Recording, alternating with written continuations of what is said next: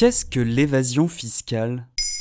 Merci d'avoir posé la question. L'évasion fiscale est, selon Wikipédia, l'évitement légal ou illégal de l'impôt, en utilisant les failles du système fiscal d'un État ou en déplaçant tout au parti d'un patrimoine ou d'une activité vers un autre pays, souvent plus avantagé fiscalement. L'évasion fiscale légale est synonyme d'optimisation fiscale, d'évitement licite de l'impôt, y compris en restant dans son pays. Les entreprises et les riches ménages peuvent chercher à réduire le montant de leur impôt en transférant leurs bénéfices ou leurs revenus dans un paradis fiscal.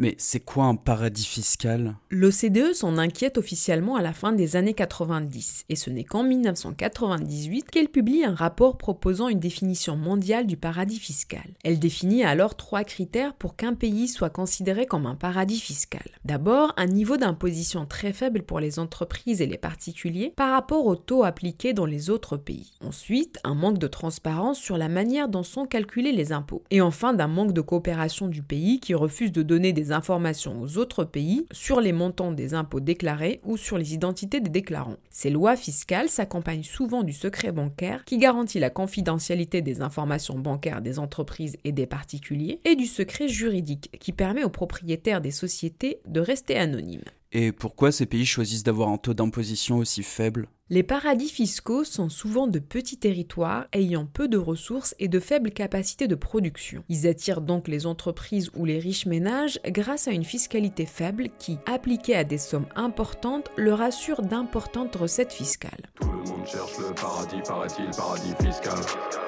Tout le monde cherche à vite d'ici, veni vidi vici avant que ça finisse mal. Tout le monde cherche mais personne ne trouve place. Tout le monde perd et l'élite à l'écart. Tout le monde sait qu'on est mis à l'écart, donc tout le monde sait Eh. Aujourd'hui, les paradis fiscaux ont signé des accords de coopération avec d'autres pays pour transmettre des informations sur des entreprises soupçonnées d'évasion fiscale. Cependant, ils sont encore trop peu appliqués, ce qui représente un important manque à gagner pour de nombreux pays. En Europe, la Commission européenne estime à 2 milliards d'euros le montant de l'évasion fiscale dans l'Union européenne. Et en France, l'État perdrait 60 à 80 milliards d'euros par an, soit en gros 3% du PIB.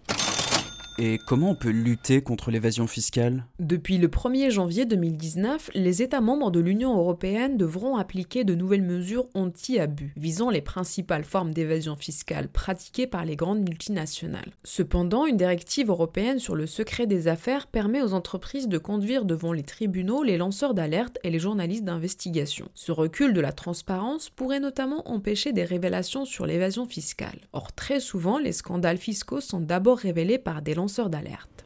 Qu'est-ce que vous allez faire? On va faire le ménage. Maxime Renaï a récemment fait parler de lui en publiant un livre témoignage Là où va l'argent. Il raconte s'être retrouvé suite à un concours de circonstances à travailler dans le milieu de la finance dans le grand paradis fiscal de la petite île de Jersey. Il a voulu œuvrer pour le bien commun et s'est rapproché alors de la DGSE pour devenir espion au service de l'État français. Il témoigne. La partie optimisation et fraude fiscale n'est qu'une partie de ce qui se passe. Il y a du délit d'initié, du blanchiment d'argent ou encore des actions pour organiser des liquidations frauduleuses de sites industriel pourtant excédentaire. Le paradis fiscal est une plateforme utilisée pour faire 10 000 coups par les plus puissants de ce monde. Son désenchantement vis-à-vis -vis de la DGSE arrive alors très vite.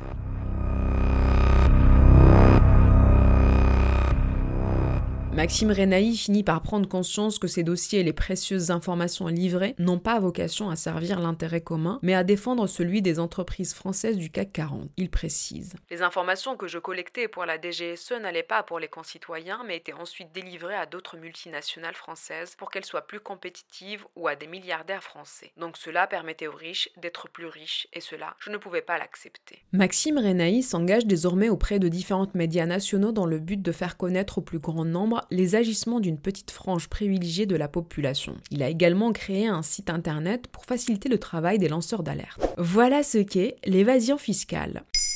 Maintenant, vous savez. En moins de 3 minutes, nous répondons à votre question. Que voulez-vous savoir? Posez vos questions en commentaire sur les plateformes audio et sur le compte Twitter de Bababam.